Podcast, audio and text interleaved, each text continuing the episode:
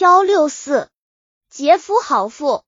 山东福山县有一富翁张某，家产万贯，只是人丁不旺。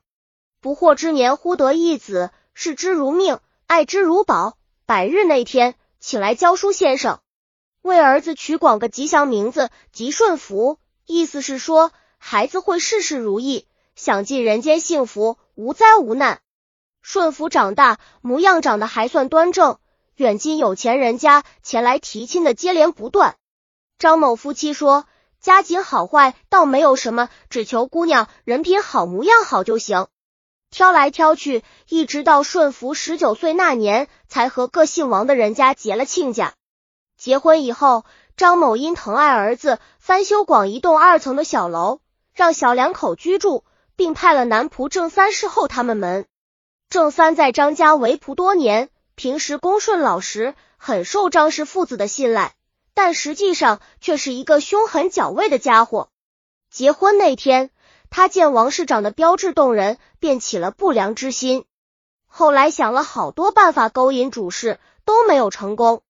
一天，他实在忍受不住性欲的煎熬，把脚一踏，说：“能和这样的女人有一夜之欢，就是披枷带锁，充军发配，也不算冤枉。”天夜晚三更过后，他拿了绳子、铁钉、锤头和短刀进入小楼，随即用铁钉紧紧把大门钉死，然后顺着楼梯上楼，闯进顺福夫妻的卧室，持刀威胁说：“不从，就是刀下之鬼。”他先将顺福绑在楼柱上，然后又将王氏捆在床上进行好污。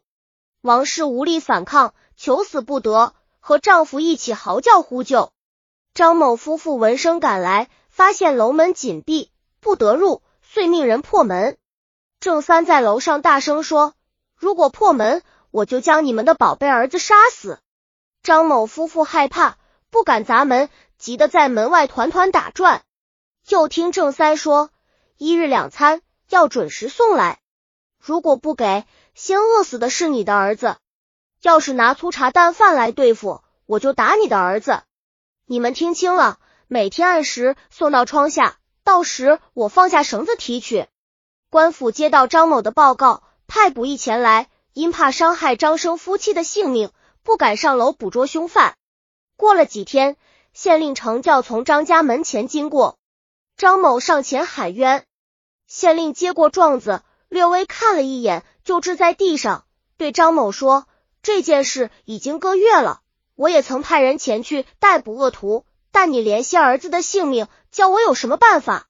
说数起轿而去。张某痛哭。郑三听到这个情况，更是洋洋得意。一天夜晚，郑三忽听院内人声鼎沸，不知出广什么事情。走进窗前往外一看，只见火光照耀，而十个强人拿着刀棍到处翻抢财物。张某夫妇跪着求情，众仆人吓得惊叫不止。